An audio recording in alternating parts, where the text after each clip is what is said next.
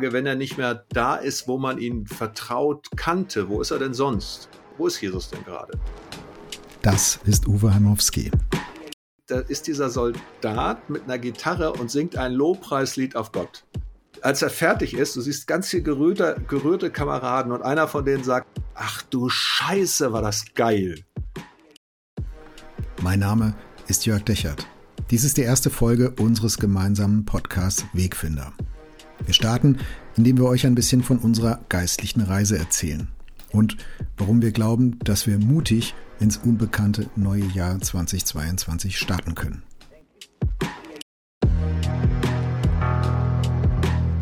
Veränderung, Unsicherheit, Komplexität, Mehrdeutigkeit. Unsere Welt ist voller Spannungsfelder Mittendrin suchen Jörg Dechert und Uwe Heimowski nach einem Weg, leidenschaftlich zu glauben, differenziert zu denken und hoffnungsvoll zu leben. Dies ist ein Teil ihrer Suche. Willkommen bei Wegfinder. Jesus folgen in einer komplexen Welt.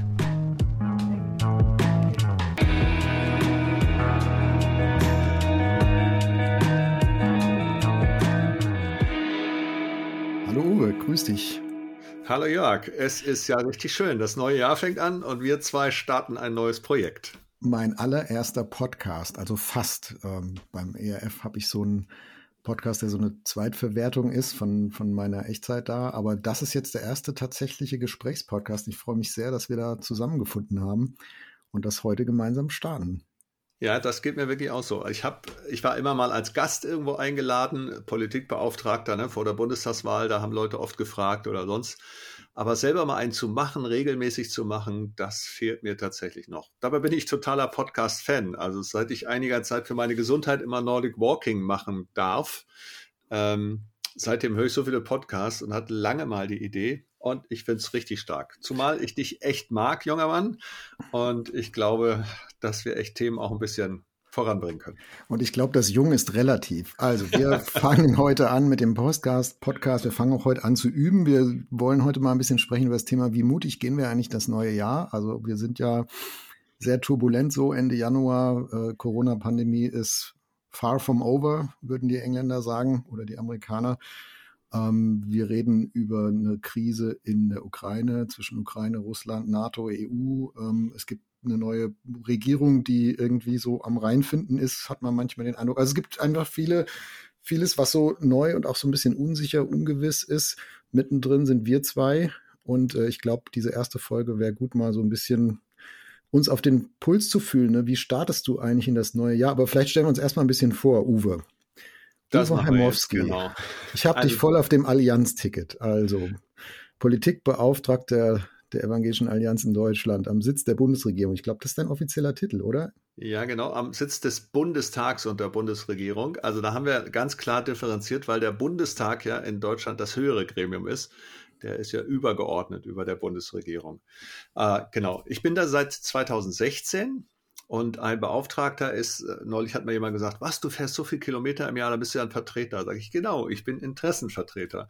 Äh, ich vertrete die Interessen von Christen, die sich der Evangelischen Allianz zugehörig fühlen. Und spreche darüber mit Politikern, ähm, mache in ein paar Gremien mit und das ist mein Job. Eigentlich ursprünglich habe ich mal Erzieher gelernt, habe eine Erzieherin geheiratet und wie das dann so ist, wir haben dann fünf Kinder gekriegt miteinander. Die letzte war ein bisschen Nachzüglerin mit über 40 äh, mittlerweile ist die auch schon zwölf und die älteste ist 25. Also du warst über 40. Und, äh, ja, genau. Meine Frau auch. Wir waren beide über 40. Ähm, die ist mittlerweile auch schon zwölf, womit man ausrechnen kann, dass ich so langsam auf die 60 zugehe. Ähm, ich habe mit 28 dann Theologie studiert an den Unis in Hamburg, Basel, Jena, Leipzig und Halle. In Halle an der Saale mein Examen gemacht, war 15 Jahre lang Pastor in einer evangelisch-freikirchlichen Gemeinde in Gera in Thüringen ja, und seit 2016 arbeite ich für die Evangelische Allianz. Vorher noch mit einer halben Stelle bei einem Abgeordneten gewesen zum Thema Menschenrechte. Frank Heinrich aus Chemnitz, ehemaliger Heizarmee-Offizier, guter Freund auch von mir. Und ich hatte das Thema Menschenrechte. Und was wir jetzt machen, Lebensschutz, da geht es um Lebensrecht. Wir machen was zum Thema verfolgte Christen, da geht es um das Recht auf Religionsfreiheit und anderes mehr. Und das ist, ist ein toller Job. Ich mache den insgesamt wirklich ganz gerne. Ich beneide dich immer so ein bisschen um diesen Horizont. Du triffst da immer Leute und äh, redest mit, mit Menschen, die ich nur aus dem Fernsehen kenne.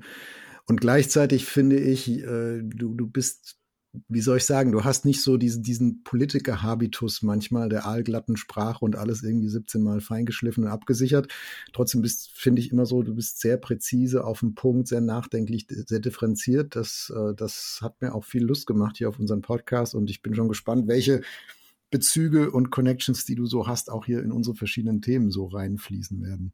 Ja, danke für die Rückmeldung. Äh, ist, lustig ist natürlich, manchmal kommt es so, Weißt du, dann treffe ich drei Leute im Bundestag und dann ist der Tag auch schon fast voll, ja. Du musst da hingehen, triffst dich, musst dich vorbereiten, äh, notierst dir hinterher ein paar Sachen und dann treffen mich abends Leute, die sagen, oh, hast du heute die Rede von dem und dem gehört und so. Ich sag mal, Leute, es tut mir leid. Äh, ihr seid über Tagesschau gucken informierter als ich, weil ich habe für mein Thema zwar drei Leute getroffen, aber ich kann auch nicht die ganze Zeit alles verfolgen. Ja? Insofern, mhm. ähm, es ist schon spannend, wen man trifft, aber es ist jetzt auch nicht so, dass man irgendwie alles nur immer mitkriegt. Ja, aber soweit zu mir, Jörg. Du bist ja jemand Physiker, das ist in Deutschland ja hoch angesehen. 16 Jahre lang hatten wir da einen Physiker je, nach, je nachdem, wen du fragst, aber ja. Ja, also wenn du, wenn du mal, ich war, ich habe mittlerweile weit über 40 Länder besucht und abgesehen davon, dass die Stimmung nach 16 Jahren so war, dass wir eine neue Kanzlerin wollten, wenn du mal international dich umhörst, dann muss man sagen, Angela Merkel hatte eine wahnsinnige Wertschätzung, die, äh, und das meine ich jetzt nicht parteipolitisch, das ist einfach so, das hat man gehört. Ähm, und insofern kommen wir zurück zum Begriff Physiker. Physiker sind Leute, die nüchtern denken können. Das schätze ich an dir. Du hast häufig in deinen Pixel-Pastor-Posts, du hast in deinen Beiträgen in Gremien, wo wir uns kennen, immer sehr präzise Analysen. Du kannst Dinge auf den Punkt bringen und du bist auch jemand, der sich nicht scheut, mal Unbequemes zu sagen. Du bist da nicht so ganz, dass du denkst, passt das unbedingt auch in das Medienprofil von ERF, sondern du bist da durchaus jemand, der eine eigene Meinung hat. Und genau das äh, schätze ich sehr an dir. Ähm, kannst du das immer so machen, mal so ganz nebenbei? Oder ist da ab und zu mal auch, dass jemand sagt, ach, lieber Herr Vorstandsvorsitzender, halte ich mal ein bisschen zurück? Ja, letzteres so nicht, aber für mich ist das schon eine wichtige Frage als, als Leiter von einem ausgesprochen Missionswerk, die mit einer geistlichen Mission unterwegs sind, die eben nicht einfach Meinungsbildung ist, äh, sondern mhm. wir wollen das Evangelium einladen, kommunizieren zu jedem, der es irgendwie hören kann ähm, da möchte ich dann nachher nicht, dass da ähm, irgendwas im Weg steht, nur weil ich irgendwas rausgehauen habe zu einem Thema, was eigentlich mit dem Evangelium nichts zu tun hat. Also ich, ich manchmal zucke ich so ein bisschen und beneide Menschen, die nicht so ein Werk irgendwie noch mitnehmen müssen äh, in Meinungsäußerungen, sondern einfach mal frisch und fröhlich und frei da äh, irgendwas posten können oder reden können. Vielleicht ist aber auch eine ganz gute Bremse. Also ich versuche das schon immer abzuwägen gehört das jetzt wirklich ähm, zum ERF? Ich sage bei uns im Haus immer, hier, wir wollen nicht eine Partei in irgendeinem Kulturkampf sein, ne? Christen ja. gegen den Rest der Welt oder sowas ähm, oder irgendwelchen Grabenkämpfen. Wir haben eine Botschaft und die ist die Botschaft von der Liebe Gottes in Jesus und das wollen wir ausdrücken auf allen Kanälen so gut wir können und deswegen halten wir uns bei anderen Themen und dann eben auch ich persönlich an anderen Themen auch manchmal zurück, was nicht heißt, dass ich da keine Meinung hätte. Ja, aber, da, genau, ich möchte halt ungern die, äh, die, die Berufung und die Mission vom ERF torpedieren, dadurch, dass ich die Klappe nicht halten konnte. Und das ist natürlich, wie du sagst, das ne, ist eine Gratwanderung. Ich bin schon jemand, der eher mal ähm, ja, erst was sagt und hinterher tief Luft holt und ein bisschen Angst vor der eigenen Courage dann kriegt, aber ich finde, ich finde, es gibt zu viele weichgespülte äh, Funktionäre, nicht nur im christlichen Bereich, auch in der Politik, in der Gesellschaft. Ja, also wir sind, eine, wir sind eine Gesellschaft geworden, finde ich, die so viel absichert und auch so verrechtlicht ist an vielen Stellen. Ähm, also ich glaube, ein Teil von dem, was, was man manchmal so hört, ne, man, man darf ja nichts mehr sagen, da werden wir sicher in unserem Podcast auch mhm. noch drauf kommen demnächst. Äh, ein Teil davon ist vielleicht auch dem geschuldet, dass alle so ganz vorsichtig manchmal levieren, was man jetzt irgendwie sagt und nicht sagt und so. Ah, ja, ich neige da eher nicht zur Vorsicht. Das, das Verrückte ist, es gibt ja beides. Ne? Es gibt einerseits diejenigen, die lavieren, Politiker, Lehrer, die dann sonst Angst haben, dass sie gleich eine Anzeige kriegen an den Hals oder so. Und auf der anderen Seite hast du natürlich immer mehr Leute, die auch draufhauen, ne? also in einer Weise. Und was ich total nachvollziehen kann, wenn ich mich politisch äußere, zum Beispiel, muss ich auch mal sagen, also meldet sich jetzt hier Uwe Heimowski oder meldet sich die Deutsche Evangelische Allianz? Und zum Schluss hast du immer auch eine Verantwortung für deinen Job. Das ist ja auch was sehr Positives, glaube ich. Nochmal zu dir zurück. Du bist also promovierter Physiker und jetzt äh, Vorstandsvorsitzender vom EIF. Dazwischen liegt ja noch ein bisschen was. Vielleicht kannst du uns das auch mal erzählen und mit reinnehmen. Wer ist Jörg Dechert? Ja, ich habe tatsächlich letzte Woche mein 25-jähriges Dienstjubiläum gefeiert beim ERF, weil da alles zusammengezählt worden ist, was irgendwie zwischen Promotion, Nebenjob, damals noch bei der christlichen Internetagentur Zina Aha. und äh, verschiedenen Rollen bei uns im ERF gewesen ist. Also Vorstandsvorsitzender, das ist, so heißt, ist immer klingt, das klingt immer so ein bisschen voluminös. Ne? Also so heißt bei uns die Leitung ist halt so, weil wir äh, von, als juristische als Rechtsform ein eingetragener Verein sind, ne, mit Vorstand und Aufsichtsrat. Was macht mich sonst noch aus? Also ich glaube, so von der geistlichen Biografie habe ich alles mal durch. Äh, ich habe angefangen bei den katholischen Pfadfindern, bin evangelisch konfirmiert. Äh, ich bin dann so mit 19 zum Glauben gekommen während der Bundeswehrzeit. Äh, dann war so meine erste christliche Erfahrungsraum war eine landeskirchliche Gemeinschaft in Kassel. Das fand ich ganz strange. Da saßen erwachsene Menschen im Kreis mit Gitarre und haben gesungen. Das kannte ich sonst nur aus dem Stadion oder das unter der Dusche, ja. Das, also einzeln. Ja. Äh, das, das fand ich irgendwie interessant. Ähm, und auch ein bisschen befremdlich zuerst. Äh, und dann war ich in der Baptistengemeinde, so während dem Studium. Ich habe in Gießen studiert, habe viel bei Campus für Christus eine Studentenarbeit gemacht mhm. und bin jetzt seit 20 Jahren sehr glücklich in der Freien Evangelischen Gemeinde in Wetzlar so äh, geistlich daheim. Oder wir sind das als Familie. Äh, zu mir gehört noch meine Frau und äh, zwei Kinder, die sind aber jetzt schon so mehr oder weniger aus dem Haus unterwegs. Und ja, ist auch eine interessante neue Lebensphase. Da bist du mir jetzt schon einen Schritt voraus, Uwe. Da kann ich dich immer mal fragen, wie sich das so, ob sich das so richtig anfühlt und ob wir das so gut machen, wie wir das machen. Ja, ähm, haben wir ja auch schon. Ne? Wir haben ja überlegt, da, also ein Kind kurz nach meinem äh, Auslandsjahr nachgedacht hat. Also das ist ja mhm. wirklich auch spannend, wenn man da auch als Väter im Austausch sein kann. Du hast deine geistliche Biografie angesprochen. Da würde ich nachher auch noch mal kurz ein bisschen was zu sagen, weil das irgendwie auch ganz spannend ist, wie da die, die äh, Allianzprägung sich spiegelt. Aber sag uns auch noch mal beim ERF. Also du bist da angekommen als Nebenjobber, eher zunächst über die Internetbörse, dann in verschiedene Rollen. Du bist einerseits der, ich sag mal, als Chef verantwortlich für Personal, für Entwicklung, für den Bau, der dieses Jahr dann äh, einen ganzen Schritt weitergehen wird. Aber du machst trotzdem auch Inhalte. Also hast du das schon immer miteinander, also immer mehr Verantwortung übernommen und zugleich auch produziert oder wie war das bei dir? Oh, ich bin ja eigentlich kein Redakteur ne, oder Journalist oder so. Ich bin auch kein Theologe. Das denken manchmal Leute, vor allem über Doktortitel. Ne? Wo haben sie denn und bei wem haben sie denn studiert? Und dann sage ich den ja. Namen von meinem Physikprofessor und dann weiß man kein Theologe, wer das gewesen sein soll. ähm, nee, da bin ich so reingerutscht, muss ich sagen. Ne? Also ich habe irgendwann im Lauf meiner, meiner vielleicht 30er Lebensjahre, glaube ich, so eine, eine Predigtbegabung festgestellt. Und äh, ich habe ich hab das Berufung immer so erlebt, ja, man rutscht so irgendwie rein und im Rückblick war es nicht nur eine gute Idee, sondern auch Gottes Idee.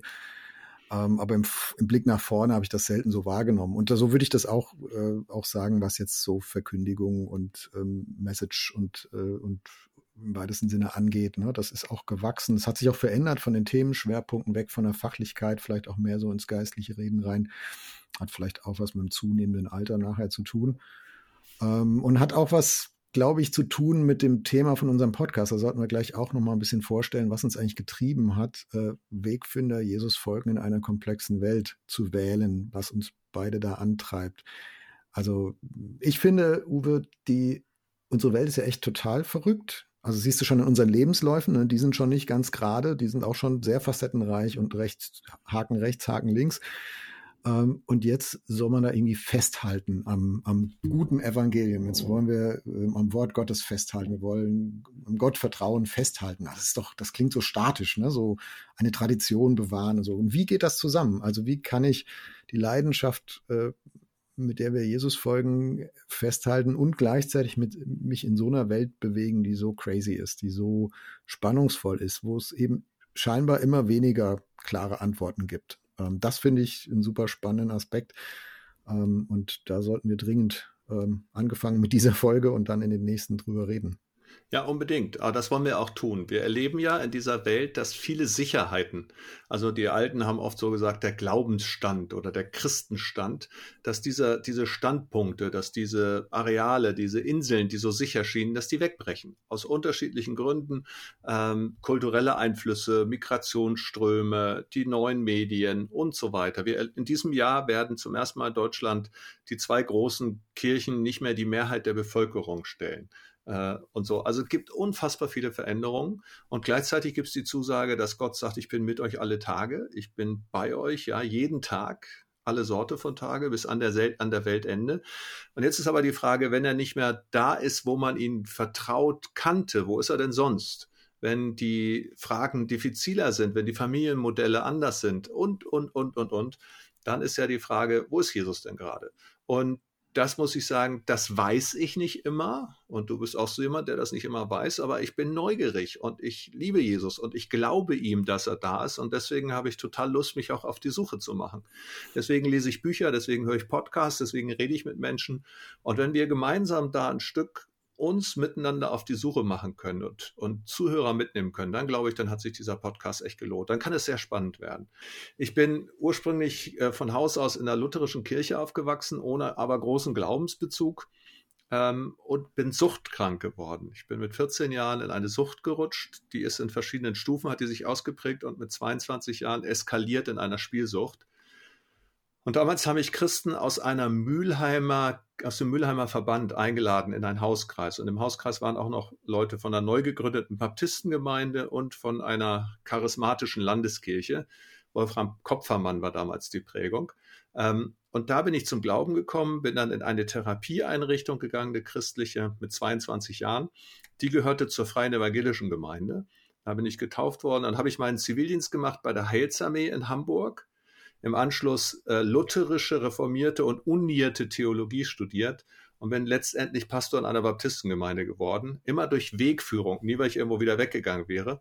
Und da hat auch geistlich für mich total gepasst, in der Allianz zu landen. Also ich habe einfach aus jeder, aus der eher charismatisch-pfingsterischen Ecke, habe ich so diese Erwartung mitbekommen, dass Jesus wirklich was tun kann, dass er ein Leben verändern kann aus der freikirchlichen Ecke FEG und dann äh, ganz stark so dieses, dass man sich beteiligt am Gottesdienst, dass man, dass man Teil ist der Gemeinde, dass man mitmacht. Heilsarmee eine sehr stark soziale Prägung. Die Theologie war sehr spannend. Luther hat viel gelernt. Reformierte Theologie in der Schweiz war spannend, weil die sehr viel Ethik dabei hatte. Also das Ganze hat mich irgendwie geprägt und es ist schon faszinierend auch zu sehen, wie das in meinem Job, den ich jetzt mache, zusammenfließt. Mhm. Also, dass ich nicht, weil die, die, die Evangelische Allianz möchte eine Einheitsbewegung sein. Und Einheit um Jesus. Und das funktioniert nur, wenn du die Vielfalt auch verstehst, wenn, wenn dich das nicht befremdet und du sagst, wow, die Pfingster bringen Teil mit, den habe ich jetzt als Baptist so nicht, aber den finde ich spannend und deswegen muss ich aber nicht mich völlig in Frage gestellt fühlen, sondern einfach meinen Glauben auch bereichert finden. Und das ist auch etwas, was, ja, was ich mir erhoffe, dass wir auch verschiedene Frömmigkeitsbewegungen oder theologische Deutungen mit reinbringen. Und ähm, übrigens ist das auch sehr spannend für unsere Zeit, wenn wir auch über dieses Jahr nachdenken. Die Frage ist ja, gehen wir optimistisch in das Jahr, gehen wir pessimistisch in das Jahr? Das hat zum Beispiel sehr viel mit Theologie zu tun. Wenn ich eine Verfallsgeschichten-Theologie habe, dass die Welt immer schlechter wird und irgendwann ein großer Knall kommt und alles wird schlimm, dann finde ich natürlich im Moment viele Elemente in der Welt, die sich darin spiegeln. Wenn ich aber davon ausgehe, dass es eine, eine Geschichte gibt, dass das Reich Gottes sich ausbreitet in der Welt, äh, dass Dinge besser werden, dass wir sozusagen hier schon vieles von dem verwirklichen können, was dann im, in der Ewigkeit mal real wird äh, oder wenn Jesus wiederkommt, dann habe ich ein ganz anderes Geschichtsbild und das lässt mich auch ganz anders mit der Geschichte umgehen. Also ganz vieles von dem, was wir erleben, was wir fühlen, was uns praktisch eng macht oder weit macht, hat eben auch mit unserer Theologie zu tun und der Zeit, in der wir leben. Also das, das ja. äh, ich finde, man kann es jetzt vielleicht nicht von Jahr zu Jahr, aber vielleicht so von alle 20 Jahre mal so äh, auch ganz gut ablesen daran, wie Science Fiction äh, thematisch funktioniert. Ja, also in, den, in der Zeit nach dem Zweiten Weltkrieg, äh, Raumfahrt-Ära, äh, Wettlauf zum Mond, äh, da war das eine Fortschrittserzählung, ne? Raumschiff Enterprise und äh, ich bin so ein bisschen Science-Fiction-Freak, deswegen muss ich das jetzt mhm. leider sagen, aber ne, also ganz positiv eigentlich aufgeladen. Wenn du heute Science-Fiction guckst, Dystopie an Dystopie, also da merkst du, da hat eine ganze Gesellschaft, eine ganze Kultur so ein bisschen das Vertrauen ins Morgen verloren und vielleicht auch die Sehnsucht oder die Sehnsucht ist zu viel gesagt, ne? aber zumindest so ein, so ein, so ein Drang auch zur, zur, zur eschatologischen Selbstkritik äh, irgendwie äh, ent entwickelt. Ne? Also wer weiß, wohin das geht. Also da ist so ein Pessimismus auch drin. Und das wäre meine erste, meine erste Beobachtung, die ich gerne mal mit dir teilen würde, mal hören würde, wie, wie du das siehst, so wie mutig gehen wir ins neue Jahr. Ich, ich stelle fest, wenn ich mit Leuten rede, viele so im persönlichen Kontext, im Eins zu eins, die gehen ganz normal in dieses Jahr 2022. Die, die reden genauso, wie, wie sie letztes, vorletztes, vorvorletztes Jahr auch geredet haben, ne? was ihre Träume sind und ihre Wünsche und so. Aber ich habe den Eindruck, so als im Großen und Ganzen, als Gesellschaft, vielleicht auch als, als Kirchengemeinden oder so, so im, im Kollektiv, da gehen wir eher verzagt und unsicher ins neue Jahr und sagen, oh, wer weiß, und Corona und was alles noch werden wird. Teilst du diese Beobachtung? Siehst du auch so eine Diskrepanz? Und wenn ja, wo kommt die her? Also ich teile, ich teile äh, das, was du über die Filme geschrieben hast, das teile ich ja, die Dystopie, das Negative, das, das äh, Stück Endzeitartige, das ist nicht nur bei Christen da, das ist auch sonst da. Und gleichzeitig gibt es ja aber auch einen, Boom, wenn du mal Amazon Prime aufschlägst oder Netflix oder so, dann ist da jeder zweite Film ist irgendwie ein Superheldenfilm.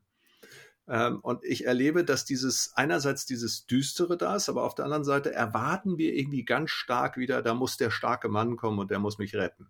Der Erlöser? Ja, und, ja, äh, eben, wir, aber nicht Erlöser. Das ist sozusagen eine säkulare Form davon. Der heißt hier jetzt Spider-Man oder der heißt auch Donald Trump oder der heißt in der CDU dann Friedrich Merz.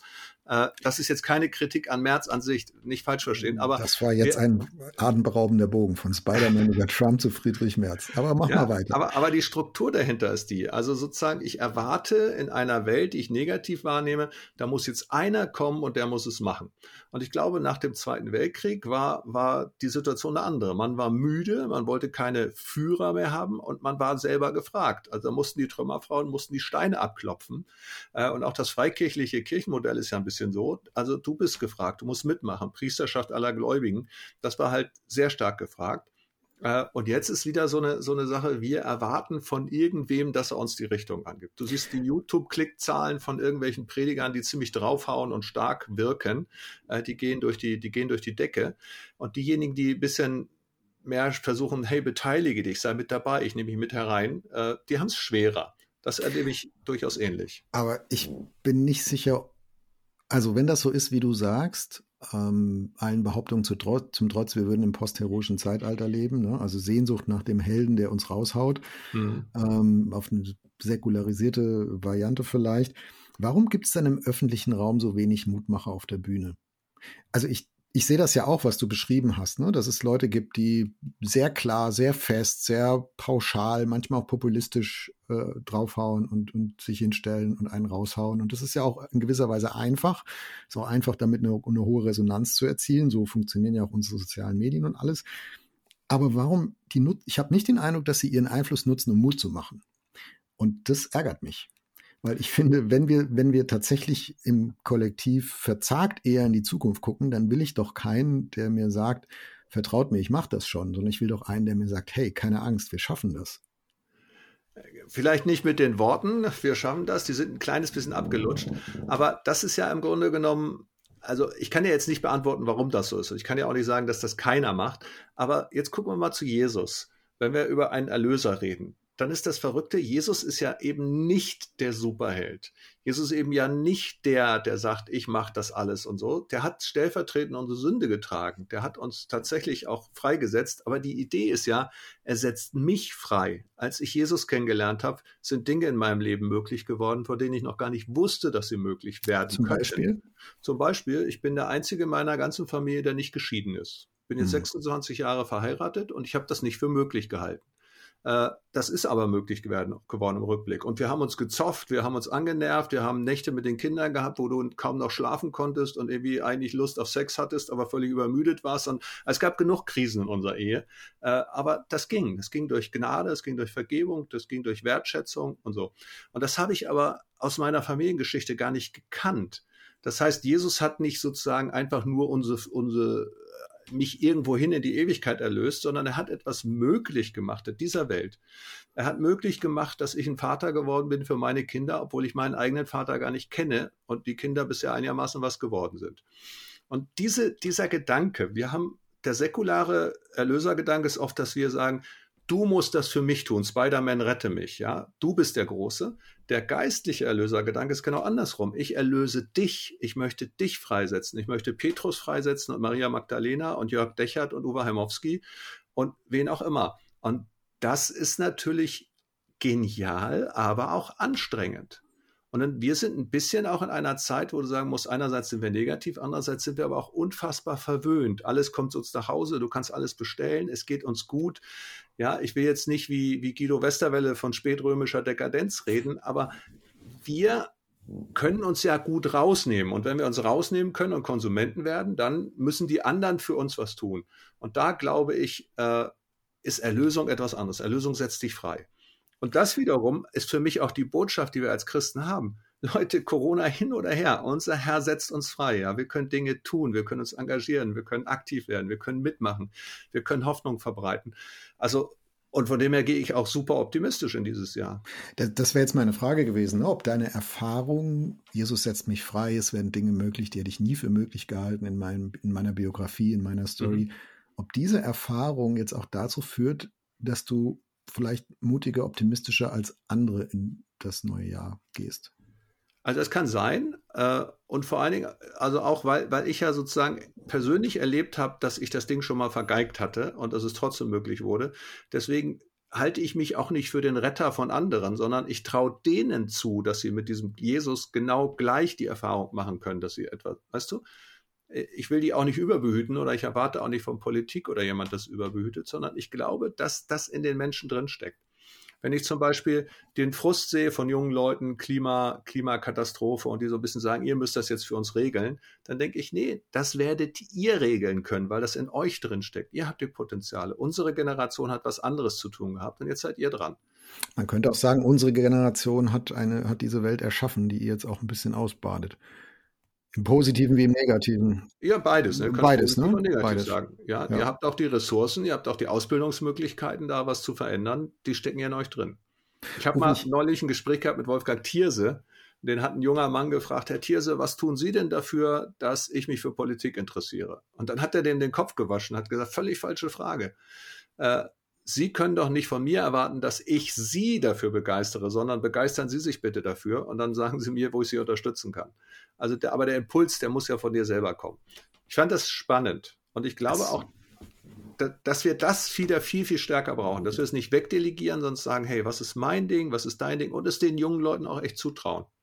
Es klingt ein bisschen danach, als wären wir als Gesellschaft, wenn wir jetzt so über Verzagtheit reden, Blick aufs neue Jahr, als wären wir in so einer selbst erlernten Hilflosigkeit. Würde ich, also ich würde das durchaus unterstreichen, dass das so ist. Ja, aber ich glaube auch, dass wir das wieder verlernen können. Wenn man eben mal was wagen muss und dann doch schafft, zum genau. Beispiel. Ne? Genau. Ja. Ich meine auch zu beobachten, äh, dass die ähm, dass die Pandemie auch so die Grundtendenzen dessen verschärft, äh, nach oben holt, deutlicher macht, die sowieso schon vorher auch da waren. In, in vielerlei Hinsicht, und da werden wir sicher in der einen oder anderen Podcast-Folge auch nochmal drauf eingehen näher. Ähm, aber das in so einem in so einem komplexen Geflecht, was unsere Welt ist und was auch die Zukunft ja ist, was dieses Jahr auch ist. Wir kennen es halt noch nicht, äh, das meiste noch nicht. Aber wie ich darauf reagiere, das hat eigentlich fast mehr mit meinem eigenen Werdegang zu tun, mit meinen Erfahrungen, als mit der Welt an sich.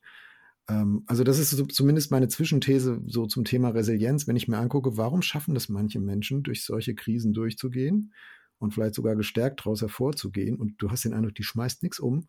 Mhm. Und, äh, und andere tragen echt schwer. Und du fragst dich, wieso hat Gott das so ungleich verteilt? Ne? Wieso müssen manche so einen Riesenrucksack tragen und andere die surfen so scheinbar, scheinbar äh, durchs Leben durch. Wenn man dann mit denen redet, stellt man fest, es ist tatsächlich nur scheinbar. Äh, jeder hat ja. diesen Rucksack. Ähm, aber es hat, ich finde, es hat viel mit der eigenen Biografie zu tun und auch so dem mentalen Modell, was du von der Welt hast. Ne? Also ist sie, du warst vorhin beim Narrativ, geistlich, vom geistlichen mhm. Narrativ. Ist, ist die Welt ein ein positiver Ort, wo dir nicht wirklich was Schlimmes passieren kann? Oder ist die Welt ein einziges Minenfeld und wehe, du machst einen Fehler? Ich finde, das ist eine, eine ganz tiefe Prägung, die vielleicht sogar schon aus der Kindheit kommt oder aus, der, aus dem Kindergottesdienst oder woher auch immer und die aber auch für uns als Erwachsene noch, noch echt Prägekraft hat. Also definitiv. Ähm, und nehmen wir das jetzt nochmal wieder ein bisschen gesamtgesellschaftlicher. Ähm, es ist ja tatsächlich so, ich sag mal, eine Situation entstanden, in der es eine Selbstverständlichkeit ist, dass es uns gut geht, zumindest mal gefühlt. Ja, weil es uns äh, äh, wirtschaftlich gut ging, weil viele Sachen gut sind. Wir haben Frieden, die ganze Welt guckt nach Deutschland, wie unsere Demokratie den Staffelstaat weiterreicht. Ja, bei Trump und Biden, das sah noch ganz anders aus. Also wir haben ganz vieles hier, was, was tatsächlich gut funktioniert. Und gleichzeitig haben wir uns angewöhnt, dass wir Themen wie Tod, tabuisieren, rausschieben aus der Gesellschaft, findet kaum statt, ja, wird irgendwie, man stirbt im Krankenhaus und nicht mehr zu Hause. Dass wir Themen wie, wie Krankheit und so wegschieben. Plötzlich werden 100.000, sterben 100.000 Menschen an Corona, was schlimm ist und katastrophal ist und für jeden Einzelnen eine Tragik, Tragik. Ähm, aber andere Themenbereiche wie Krebs oder AIDS oder die Frage nach Hospizen, das haben wir alles ganz lange weggeschoben. Und ich habe das Gefühl, dass diese Pandemie auch etwas sichtbar macht an Tabus, die ein bisschen da gewesen sind. Und wenn die da sind, dann merkt man plötzlich, kann ich damit umgehen oder kann ich damit nicht umgehen? Habe ich es nur weggeschoben oder bin ich jetzt total erschreckt? Ähm, und da glaube ich, ist aber auch das Hoffnungsvolle drin. Wenn wir jetzt wieder neu darüber nachdenken, hey, haben wir unsere Alten bisher total abgeschoben? Ist unser Pflegesystem wirklich das, was wir als Christen uns wünschen? Ist das menschenwürdig? Ähm, mir sagt jemand, der an Long-Covid erkrankt ist, seit 18 Monaten total am Boden liegt. Ihm geht es wirklich richtig, richtig schlecht. Er sagt aber gerade in der Zeit äh, wünscht er sich doch umso mehr, dass Christen davon reden, dass äh, Gott treu ist, auch in der Krankheit und dass die Ewigkeit noch auf uns wartet. Ja, der wünscht sich gerade jetzt eine geistliche Ansprache. Und irgendwie haben wir das verlernt. Und die Chance ist doch, dass wir das jetzt wieder entdecken. Und das finde ich in all dem Kritischen auch ziemlich positiv. Bist du da optimistisch, dass wir als Gesellschaft tatsächlich was in diesem Jahr lernen aus dem letzten Jahr? Also du hast jetzt von ein paar Themen gesprochen, ne, die wir so verdrängen und äh, da würden einem wahrscheinlich noch, noch ein paar mehr einfallen. Ähm, ich bin ein bisschen, bin ein bisschen deprimiert, ist zu viel gesagt. Ich neige eigentlich nicht zum Pessimismus persönlich. Mhm. Aber ich würde sagen, äh, ich, ich trage daran ein bisschen. Es macht mir das Herz schwer, auch zu sehen, wie viel, ja, wie viel Neigung zum Rückschritt, zur Rückschrittlichkeit, zum nicht lernen können, nicht lernen wollen, auch einfach in uns allen drin steckt. Äh, also ja, auch hat auch mit der Pandemie zu tun, aber nicht nur.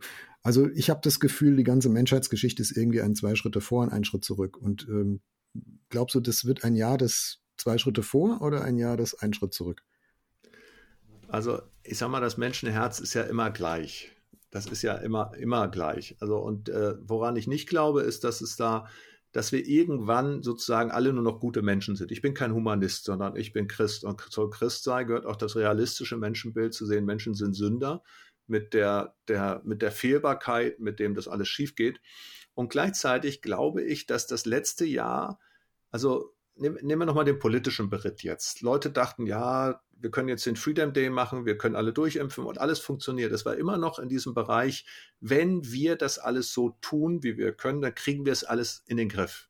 Und ich glaube, da hat uns das letzte Jahr sehr viel Demut gelehrt. Und ich erwarte für dieses Jahr, dass wir demütiger an Sachen rangehen, dass wir sagen, wir wissen es nicht und vielleicht lernen wir etwas dazu und lass uns Dinge mehr ausprobieren. Ähm, und das muss ich sagen, finde ich grundsätzlich mal hoffnungsvoll. Also Demut als Haltung zu sagen, mein Wissen kommt an seine Grenzen oder das, was wir bisher immer so gemacht haben, kommt an seine Grenzen, eröffnet grundsätzlich mal neue Horizonte. Wie wir diese neuen Horizonte dann beschreiten und was wir tatsächlich tun, das ist noch offen, das können wir auch nicht vorwegnehmen. Aber dass sie überhaupt vor uns liegen, das finde ich erstmal hoffnungsvoll. Und meine große Frage dabei ist, wie schaffen wir es, diejenigen, die wir die Hoffnung haben, die wir Jesus kennen, die auch an den Mann zu bringen. Nicht im Sinne von Verkäufer, sondern im Sinne von Leute, wenn es dunkel ist, hier scheint wirklich ein Licht, guckt hin. Diese Wahrnehmung macht mich fertig und diese Frage bewegt mich und zwar nicht jetzt erst seit letztem Jahr, sondern eigentlich schon seit zehn Jahren mindestens.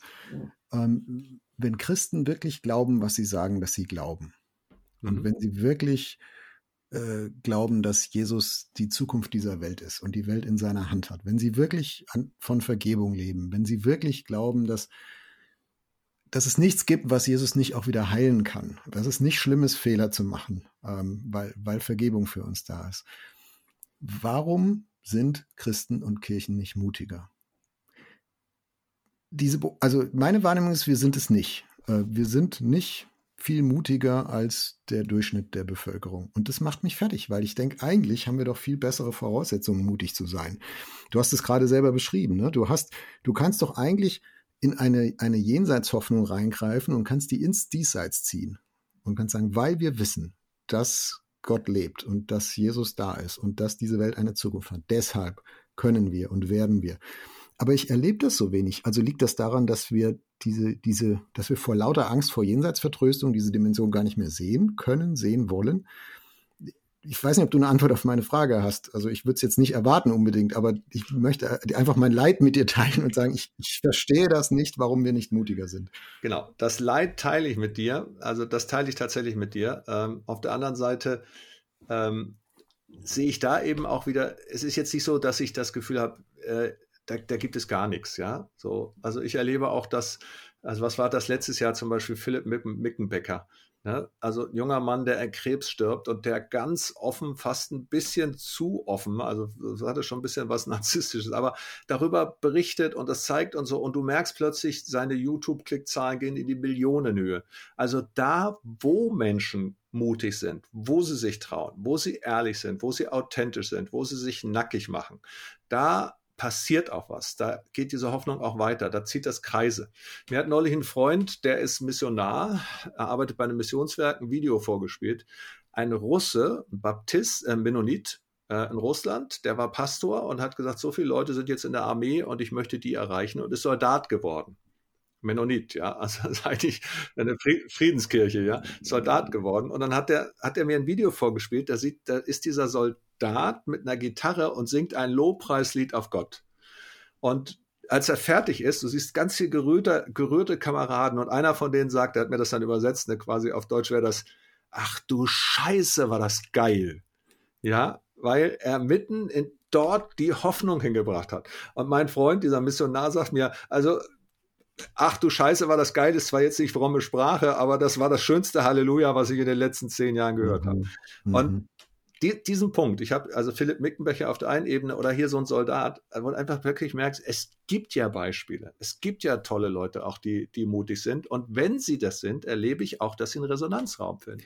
Spricht halt für meine These, dass es nicht sehr viele Leute gibt, die auf der öffentlichen Bühne wirklich mutig und als Mutmacher stehen. Und da, wo es dann welche tun, da ist die Resonanz umso größer. Ja. Und das wäre dann auch das Feld, wo Christinnen und Christen eigentlich sagen könnten, hey, das besetzen wir jetzt mal. Äh, weil wir müssen diesen Mut nicht irgendwie herbeifabulieren äh, oder diese Hoffnung, sondern wir zapfen nur an, was wir vom, vom Vater im Himmel geschenkt bekommen haben und reichen es halt durch. Wir reichen es weiter. Ja. Äh, sozusagen im, im Bild mal gesprochen. Ja, aber genau, aber genau das ist es. Ne? Und das können wir uns doch trauen. Und jeder auf seiner Ebene. Ja, das kann ja ganz, ganz klein und ganz groß sein. Das sind ja manchmal Kinder, die, die für andere beten mit einer Weise, wo du denkst, wow, das ist jetzt gerade so hoffnungsvoll. Ja, es kann total unterschiedlich sein. Wie machst du das denn nochmal praktisch gefragt, Uwe? Also jetzt, wir sind, wir sind Ende Januar. Äh, mhm. Ein Zwölftel haben wir geschafft vom Jahr. Elf Zwölftel kommen noch. Ähm, wir haben jetzt drüber geredet, äh, ja, also es ist ein bisschen persönlichkeitsabhängig, wie man auf das Jahr guckt. Es hat auch was mit der eigenen, auch geistlichen Biografie zu tun. Es gibt eine große Sehnsucht nach dem Helden, nach Erlösung. Es gibt da, wo jemand mutig auf einer Bühne steht, ist auch eine Resonanz. Es tun halt nicht so viele. Eigentlich müssten, könnten, sollten wir Christen doch. So, wie machst du das ganz persönlich? Also dein Leben, so wie ich dich kennengelernt habe, ist genauso Achterbahn wie meins auch und wahrscheinlich von allen, die uns zuhören, auch. Ähm, also wie, wie behältst du den, den Kopf oben? Wie behältst du den, den Mut, diesen Ausblick, über den wir jetzt geredet haben? Passiert das einfach so? Sagst du, ja, ich mache halt jeden Tag, lese ich in der Bibel und dann hat sich das? Oder gibt es ein Uwe Heimowski-Geheimnis, wie du mutig und hoffnungsvoll bleibst? Nee, gibt's nicht. Aber das kann ja, also bei mir ist tatsächlich so, also ich weiß gar nicht, wie ich das sagen soll. Ich habe wenig Glaubensrituale oder so. Ähm, aber ich habe einfach eine so tiefe Begeisterung für Jesus in meinem Herzen, die immer wieder aufpoppt in verschiedenen Momenten. Ähm, was mir ganz praktisch hilft, aber das hat jetzt weniger mit, mit geistlicher Hygiene zu tun, das hatte damit zu tun, dass ich ziemlich gesundheitliche Probleme hatte, ist, dass ich mir in diesem letzten Jahr viel mehr Zeit für Spaziergänge, Sport und solche Sachen genommen habe, auch mal ein Buch mal wieder durchzulesen und nicht nur kurz anzulesen, wenn das brauchst für ein Thema oder so. Ähm, und ich habe gemerkt, das ist für mich eine eine intensiv geistliche Erfahrung gewesen. Ich habe im vergangenen Jahr irgendwie deutlich weniger getan, wie viele ja auch durch Corona. Und Gott hat das häufig multipliziert. Also da mache ich irgendwie ein kleines Video und das gucken sich 20.000 Leute an und sonst gucken es immer nur 200 an oder so. Ähm, und das war für mich auch eine tolle Erfahrung und möchte ich auch mitnehmen dieses Jahr. Also ich muss nicht immer nur powern, powern, powern, sondern ich kann mir Zeiten nehmen, auch, auch der Ruhe, ein bisschen so ja, meinen Weg neu finden, ist vielleicht auch eine Altersfrage. Äh, und Gott bestätigt das, ja. Das finde ich irgendwie ziemlich cool. Aber da ist jetzt keine Methode dahinter oder so. Aber mhm. ein bisschen ist mein Ding, dass ich sage, dieses Jahr, ich werde nicht einfach nur powern, aber das, was ich mache, das mache ich mit Leidenschaft und, äh, und ich erwarte, dass Gott das dann auch bestätigt. Und du? Ich habe gefürchtet, dass du die Frage umdrehen wirst. ich habe, während du geredet hast, siedend heiß drüber nachgedacht, was kann ich sagen, was kann ich sagen, was kann ich sagen. Also ich meine entdeckt zu haben, es hat was mit Säen und mit Ernten auch zu tun. Mhm. Ähm, ja, mein Leben ist auch eine Achterbahn. Ich stehe jetzt auch nicht morgens immer auf und bin äh, happy und freue mich wie Bolle auf den ganzen Tag. Ich neige schon eher zu einem Optimismus. Ähm, könnte auch ein bisschen böse sagen, ist manchmal vielleicht ein bisschen oberflächlich, ja. Also meine Family sagt das manchmal, ich sage halt, oh ja, wird schon. Ne? Also das glaube ich auch wirklich. Mhm, mhm, Aber ich könnte es jetzt gar nicht begründen. Äh, also das konzidiert, ja. Also ich habe da sicher auch eine Persönlichkeitshau in die Richtung, ein, eine, eine, eine Schräge in diese Richtung, wobei ich es gut finde, besser als andersrum. Ja. Ähm, aber trotzdem ist da Achterbahn. Und ich meine entdeckt zu haben, beginnend im letzten Jahr, wenn ich, wenn ich die Phasen, wo ich mutig bin und ermutigt bin, also die sozusagen im Plus sind, oberhalb von der roten Linie, wenn ich die nehme und davon was investiere für andere, um andere zu ermutigen, mhm. dann trägt mich die Welle ein Stück weiter, als ich es sonst würde. Mhm. Ähm, Beispiel, äh, wir haben im Lockdown äh, 21, ich muss jetzt schon nachrechnen, ne? 20 war das, Wahnsinn. Ja. Also 20 im Lockdown. Äh, wir haben 180 Mitarbeitende äh, innerhalb von 96 Stunden ins Homeoffice geschickt. Also es war alles ganz abenteuerlich. Jeder mit seinem Mikrofon zu Hause von den Radiomoderatoren, so wie wir beide das jetzt hier beim Podcast mhm. auch machen. Und es war irgendwie klar, wir können keine Gottesdienstaufzeichnung machen. Es gibt auch keine Gottesdienste im, im März, April, Mai äh, 20. Ähm, wir, die Leute brauchen aber, äh, brauchen aber irgendwie Son so ein Sonntagsritual, so ein geistliches Wort. Also das, da müssen wir als EF jetzt einfach auf der Matte stehen. Das ist unser Ding. Das ist Hochzeit jetzt für uns. Das, egal wie schwierig das für uns ist zu produzieren, das müssen wir jetzt machen. Und dann habe ich so in mir getragen schon länger so, ich würde eigentlich gern mal so äh, irgendwie so eine Ermutigungsreihe machen. Ich habe eigentlich keine eigene Sendereihe gehabt bis dato im ERF, hat mich auch jetzt nie richtig gedrängt danach. Ich mache ein bisschen mit, so bei unseren Verkündigungssendungen und so. Mhm. Ähm, aber das, das, das habe ich irgendwie so in mich getragen. Da habe ich gesagt, naja, also wenn ihr jetzt sonst keinen habt, äh, pff, können wir probieren. Ne? Also mache ich mal so äh, einmal die Woche, zehn Minuten, kurzer, kurzer Ermutigungsimpuls. Echtzeit heißt das Ding. Ähm, äh, Gibt es, wie gesagt, inzwischen auch als Podcast. Ähm, jetzt demnächst haben wir die hundertste Folge in der Produktion, hatten wir ursprünglich nicht vor. Es ging eigentlich wow. so eine Überbrückung im Lockdown. Aber was ich gemerkt habe, ist, das macht was mit mir. Weil wenn dann, dann haben Leute zurückgeschrieben, auch vor allem auch ältere, und das kann ich mir überhaupt nicht erklären, weil ich duze die Leute, ich rede da sehr ungezwungen und direkt und gar nicht irgendwie besonders vornehm oder so. Ja. Äh, aber die Response ist so, dass viele Leute sagen, boah, das hat mir echt die Woche gerettet, das hat mir irgendwie Mut gemacht. Also wir haben generell als ganzer ERF haben wir im Jahr 2020 so viel Rückmeldungen gekriegt von Leuten, die sagen, das hat mir Mut und Hoffnung gegeben, was ihr gemacht habt. Und eben auch meine Echtzeitreihe. Und da habe ich gemerkt, das macht mit mir ganz viel. Ja. Also nicht nur, weil es irgendwie toll ist, ähm, positives Feedback zu kriegen, das geht uns ja allen so. Mhm. Aber gerade das Thema Ermutigung, ich habe gemerkt, ich fange anders an, auch anders geistig zu reden. Ich fange sogar an, anders zu predigen. Also bis 2020 hätte ich dir gesagt, mein Predigtstil ist immer Challenge, ja, immer eher Herausforderung, ja. In your face, hier ist die Herausforderung, ja, komm, probier's, da geht was und so. Da ist ein ganz anderes Element daneben getreten und das ist die, das ist das des Zuspruchs und der Ermutigung. Ja, hat vielleicht auch was mit dem Alter zu tun. Ne? Ich habe jetzt auch die 50 mhm. überquert, kann schon sein. Ähm, aber da merke ich, das macht was. Und ich glaube, das ist auch ein bisschen das Geheimnis ähm, mit dem eigenen Ermutigungshaushalt so. Wenn wir es immer nur für uns saugen und für uns ziehen wollen und irgendwie konservieren und ja. ne, der Pegel muss stimmen und so, dann läuft das schneller leer, als wenn wir das nehmen und aussäen ne, und für andere, andere einsetzen. Wir haben das übrigens als Evangelische Allianz auch erlebt und da stecke ich ja auch mittendrin. Wir haben 2020 und dann 2021 und auch in diesem Jahr verschiedene Gebetsinitiativen gestartet. 2021 jeden Sonntag um 20.21 Uhr ein Gebet. Wir haben verschiedene Gebete gehabt für die Bundesregierung. Wir haben gerade eine Aktion, die heißt 100 Tage beten für die Regierung. Und das sind immer also das sind jetzt nicht so geistliche Oasen, wo ich selber reinkam, sondern ich übernehme Verantwortung für die Gesellschaft und für Politiker und für Menschen im Gebet. Und das hat unfassbare Resonanz gegeben. Wir haben gar nicht damit gerechnet, dass so viele Leute da sind. Ich weiß, wir hatten einmal so ein, so ein Politikgebet, da ging dann über 80 Kacheln auf und an ein, hinter einer Kachel saßen 50 Diakonissen in einem Diakonissenmutterhaus. Also Zoom-Kacheln, ja? Ja, genau, Zoom-Kacheln. Äh, und das war dann schon faszinierend. Weißt du, da sitzen dann über 150 Leute oder mehr und beten für unser Land miteinander. Äh, und das war schon toll. Also und das ist ja ähnlich. Dieses, ich merke, ich habe etwas, in dem Fall das Gebet, und das nutze ich. Es ist ja nicht eine, eine, Waffe oder so, aber Gebet ist ja mehr als auch nur Beziehung, sondern Gebet hat ja auch eine Wirkkraft.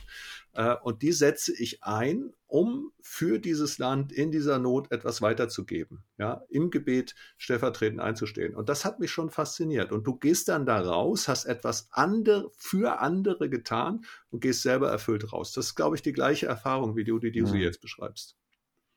Sag mir nochmal, wenn du jetzt so mit Politikern redest, da ging jetzt während den Lockdown-Phasen nicht so viel an Begegnungen oder auch nur ähm, per Zoom stelle ich mir so vor, aber ich weiß, dass du auch hier und da in Präsenz wieder Begegnungen mhm. hattest und die möglich waren. Wie sind die Leute eigentlich drauf, was Ermutigung angeht? Also man könnte ja sagen, die sitzen an den Schalthebeln der Macht. Das ist immer einfacher, als wenn man äh, im einfachen Volk sitzt und irgendwie dann erleidet, was da von oben runterkommt. Äh, auf der anderen Seite sind es auch nur Menschen. Also wie geht's denen denn? Äh, wie, wie sind die in das neue Jahr gestartet? Wie, wie gucken die da drauf? Ja, du hast natürlich da jetzt 736 Leute und 736 unterschiedliche Geschichten. Aber ich nehme mal trotzdem stellvertretend einen raus. Als ich letztes Jahr nach, der, nach dem Lockdown äh, das erste Mal wieder im Bundestag kam, kam habe ich einen äh, gläubigen Abgeordneten besucht, der ehemaliger Minister ist. Ich sage jetzt mal jetzt nicht wer. Auf jeden Fall ähm, den habe ich getroffen und der sagt, du, eigentlich wollte ich dich fragen, wie es dir geht, aber bevor ich das mache, habe ich eine Bitte, kannst du mal bitte für mich beten? Dann sage ich, was ist los? Sagt, ich kann nicht mehr. Ich kann nicht mehr. Wir arbeiten von morgens um sieben bis nachts um eins oder länger. Äh, und wenn wir, egal was wir entscheiden, ist es immer falsch. Ja, wenn wir viele Masken kaufen, dann ist es Steuermittelverschwendung. Wenn wir zu wenig Masken kaufen, dann haben wir nicht vorgesorgt. Wenn wir ähm, Hygienevorschriften nicht scharf genug machen, dann haben ganz viele Leute richtig Angst. Wenn wir sie zu scharf haben, machen, dann gehen die Demonstranten wieder los und sagen, ähm, ihr schränkt unsere Freiheitsrechte ein. Das heißt also, wir können es nicht richtig machen. Außerdem haben wir auch keine Blaupause. Wir wissen nicht, wie es gab. Und darauf gibt es dann, sagt er, kriege ich E-Mails teilweise auch von Christen, die sind unterirdisch, ja, die einen beschimpfen und über einen, einen ja, manchmal sogar bis ins Fluchen hineingehen kannst du mal für mich beten? Dann habe ich für ihn gebetet, ihn gesegnet. Dann hat er aufgearbeitet und gesagt, so, jetzt gehen wir wieder in die Arbeit. Also solche Momente gibt es und du merkst, da sind Menschen, die sind mit all ihrer Leidenschaft und all ihrer Kraft eben auch am Ende, so wie alle anderen am Ende sind. Ähm, und da ist es schon eine tolle Sache, wenn man, wenn man Gebet anbieten kann und natürlich neben Gebet auch einfach ein offenes Ohr. Im letzten Jahr waren sehr, sehr viele Begegnungen mit Politikern dadurch geprägt, dass ich einfach viel zugehört habe wie geht's denn euch? Und ich habe dann mal ein kleines YouTube-Video gemacht, ne, vom Brandenburger Tor und habe gesagt, das habe ich überschrieben, Mut, was Politiker sich von Christen wünschen. Weil das haben mir auch Leute gesagt, haben gesagt, können Sie nicht bitte, wenn Sie uns schreiben oder wenn Sie uns treffen, können Sie nicht was Mutmachendes sagen, weil das brauchen wir jetzt. Mhm. Und ich würde hinzufügen, ne, also wer, wenn nicht Christen, könnten das tun oder sollten das tun? Ja. Also ja, natürlich, es gibt in der Welt auch vieles, was echt gut läuft. Äh, das möchte ich auch mal ganz deutlich sagen. Mhm. Äh, ich finde auch in unserer Gesellschaft gibt es vieles, was gut läuft, auch, auch in der Pandemie gut läuft, aber auch vieles, was schwierig ist. Mhm. Ähm, und trotzdem diese, diesen Hang zum, zum Mut, diese Neigung, andere zu ermutigen. Also ich, wenn ich mir eins wünschen darf für dieses Jahr, und dann kannst du vielleicht auch nochmal sagen, was du dir wünscht, während sich so unsere erste Podcast-Folge zu Ende neigt. Also wenn ich mir eins wünschen darf für dieses Jahr, ist es, glaube ich, dass alle, die Jesus vertrauen, eine Schippe Mut drauflegen.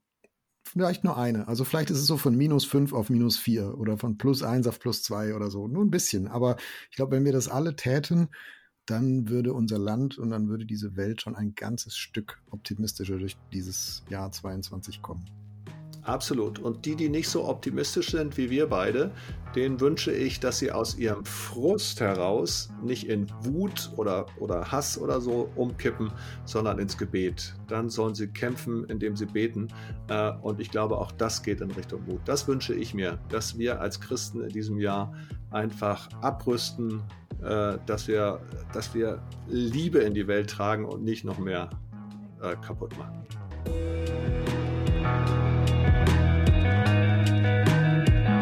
Das war Wegfinder. Jesus folgen in einer komplexen Welt. Was nimmst du mit aus dieser Folge? Welches Thema wünschst du dir für eine der nächsten Folgen? Gib uns gerne Feedback unter erf.de/slash Wegfinder. Auf Wiederhören bei der nächsten Folge von Wegfinder, ein Podcast von ERF, der Sinnsender. Mehr Podcasts von uns findest du unter erf.de/slash podcasts und natürlich bei Apple, Google und Spotify.